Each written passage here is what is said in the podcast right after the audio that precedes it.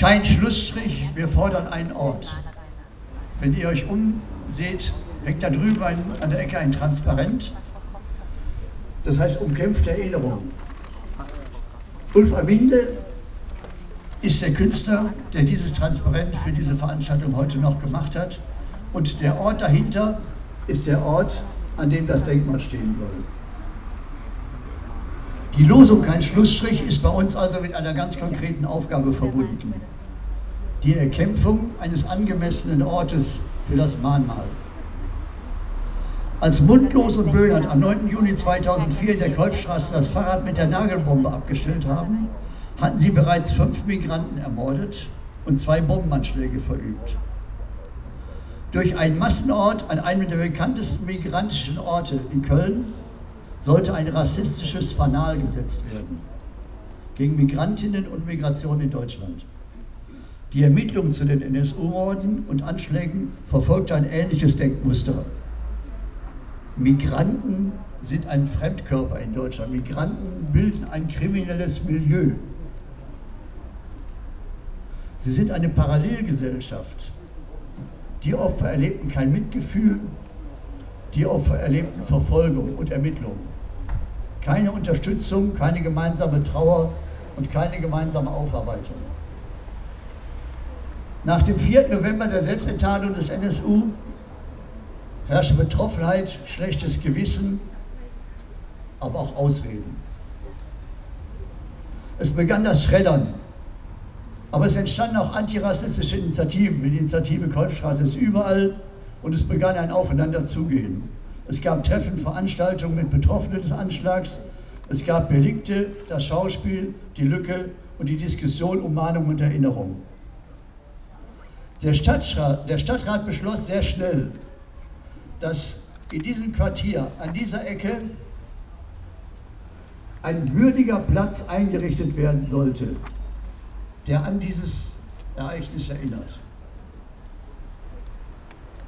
Dann hat es eine Jury gegeben, die einige Wochen lang zusammen zwischen zehn Entwürfen für ein Denkmal ermittelt hat, die diskutiert hat. Es waren Kunstfachleute aus Köln dabei, es waren Leute aus der Kolbstraße dabei, die Initiative, die IG, alle waren dabei und sind zu einem gemeinsamen Ergebnis gekommen, nämlich diesen Entwurf des Künstlers Ulf Amindel auszuwählen, der den Grundriss der Kolbstraße 29, vor dem die Bombe explodiert ist, 60 Meter nach Westen verschiebt, genau dahin.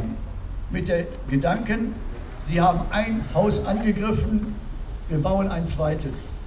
Und das sollte ein Haus der Erinnerung und ein Haus der Begegnung sein. Und das Haus ist praktisch eine Fläche auf dem Grundriss des, äh, des Grundstücks, und die Wände sind die virtuellen Wände der Erinnerung, aber der Erinnerung, an der virtuell Filme abgespielt werden können, die auf Handys, Laptops und Tablets gesehen werden können. Die Wände leben. Die Wände sind ein Ort der Auseinandersetzung und ein Ort des Treffens. Und das WLAN in diesem Gelände sollte ermöglichen, dass die Begegnungen da stattfinden, dass der Ort lebendig bleibt und dass der Ort lebt. Und die Einmütigkeit, mit der dieser Entschluss getroffen worden ist, die Einmütigkeit hat allen Beteiligten auch eine Kraft gegeben, das durchzusetzen. Gerade, dass es nicht ein, ein Denkmal war, an dem man einmal im Jahr einen Kranz abwirft, sondern dass es ein lebendiger Ort der Begegnung zwischen allen sein würde, war für die Beteiligten das Wichtigste und besonders auch für die Leute der Kolbstraße. Dass es auch ein Ort sein würde, mit dem die Jugend sich auseinandersetzen kann. Ihre Filme sind da, Schulen, die Medienschule, die Filmschule hier im Gelände, alle hatten sich bereit erklärt, dieses, äh, diese Wände zu bespielen mit eigenen Filmen. Das war 2016, vor zweieinhalb Jahren. Seitdem gibt es ein unwürdiges Spiel um das Denkmal. Entgegen des Beschlusses des Stadtrats, diesen Ort hier zu erhalten und bereitzuhalten für ein Mahnmal, heißt es heute, so groß war das ja gar nicht gedacht. Heute heißt, sagt der Investor, ich habe hier eine Intensivbebauung geplant und ich hätte einen Verlust von Millionen, wenn hier ein Denkmal hinkäme. Stellt das Denkmal hinten an die Bahn, da ist eh noch Platz über. Es ist ein Gezerre und die Bedeutung des Denkmals und auch das Interesse der Betroffenen, das geht dabei unter. Es ist würdelos.